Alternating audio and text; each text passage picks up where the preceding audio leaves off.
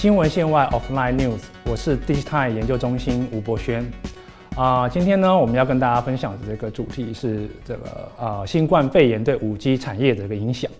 那首先呢，我们先来看一下这张简报啊，这个我们可以看到，就是在这个五 G 的商用元年哈，也就是到二零一九年十二月的统计啊，全球呢啊已经有三十一个国家以及五十九个网络啊投入到五 G 的商用服务。哦，那这个数字呢，跟四 G 商用元年来相比，就是十个国家以及十七个网络来相比，哦，我们大家都可以看到，它是显然高出很多了。我们可以知道说，五 G 在呃这个商用化的步伐上面是比四 G 要快很多。但是呢，哦，就在大家这个期待哦，二零二零年五 G 产业准备要发光发热的这个时间点呢，哦，就出现了这个新冠肺炎这一只的黑天鹅。那我们从这一张图片呢，可以看到，就是在确诊人数跟这个呃感染的国家数上面呢，越到近期哈，这个的曲线呢就变得呃越陡峭。在这里，我们可以用三月啊来做一个时间的观察点。在三月以前呢，啊，它是属于我们看到还是属于一个比较区域性的一个感染。但是到三月之后呢，它就变成一个全球性的大感染。啊，到四月十号的一个统计呢，啊，全球已经有超过两百多个国家啊，以及有这个确诊人数超过一百六十万。那在这么大的一个规感染的大规模的一个感染情况下面呢，啊，对五 G 或者对电信服务呢，啊，它可能会造成哪些的影响呢？首先啊，我们这边可以看一下这个回顾一下啊，中国大陆在这个二零零三年 SARS 的时候发生的这个事情啊，在二零零三年二月的时候呢，啊，中国大陆政府呢，他把这个 SARS 开始通报到 WHO 啊，到三月到五月的时候呢，我们可以看到啊，SARS 疫情可以说是到一个啊高峰期啊，到五月底的时候呢，啊，SARS 疫情开始趋缓，六月底的时候呢，啊，WHO 正式的把这个中国大陆从疫区当中啊做除名。那我们在这边呢，可以来看一下，就是这个中国移动。啊，中国移动呢是中国大陆这边最大的电信运营商，它的这个每日竞争的行动用户数，这里我们可以看到这个灰色的线哈，也就是代表二零零二年的这个曲线呢，我们可以看到它是呃每个月呢，它是一个比较平缓的一个发展的状况啊，平缓，然后又带这有点缓增的这个状况。那二零零三年呢，哈，我们就是红色的这条线，我们可以看到。很明显的，在这个疫情的高峰期，就是第二季的时候呢，整个竞争的用户数哦出现了一个大跌的状况。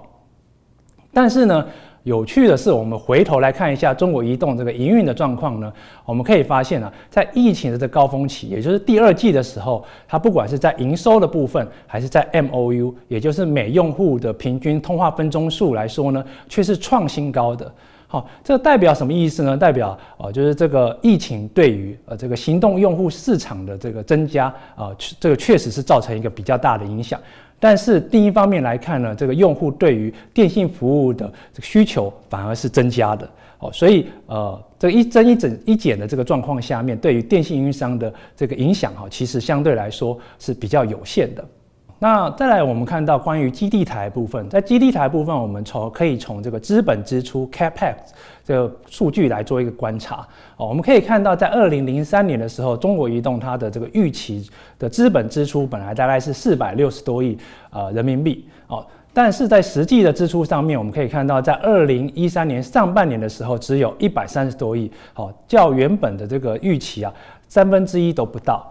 但是在下半年的时候呢，却大幅的增加了这个开支，所以啊，这个全年的这个资本支出呢，合计起来到了四百九十亿，将近五百亿。好，这个支出啊，比原本二零一零二零零三年的预期还要更高。好，那为什么会这样子呢？好，其实这个道理还蛮简单的。好，这主要的原因是因为这个网络呢，对于电信运营商来说，呃，它是需要有网络，它才能够过营运嘛。哦，那它要营运，它才会有营收。所以网络呢，啊，对于电信运营商来说，好，它就是啊，就是 money。哦，所以它不会把自己的这个呃 money 这个钱库呢给缩小了嘛。好，所以我们可以看到呢，今年即使这个中国大陆它在疫情上面非常严重，好，呃，实施了不管是什么封城啊，还是封封闭式的这个管理上面，啊，做了很多的措施，但是在上个月啊，它所公布的二零二零年的这个五 G 的资本支出上面呢，我们可以看到不只是比四 G 还要高出很多倍，而且呢，它还占了整体的资本支出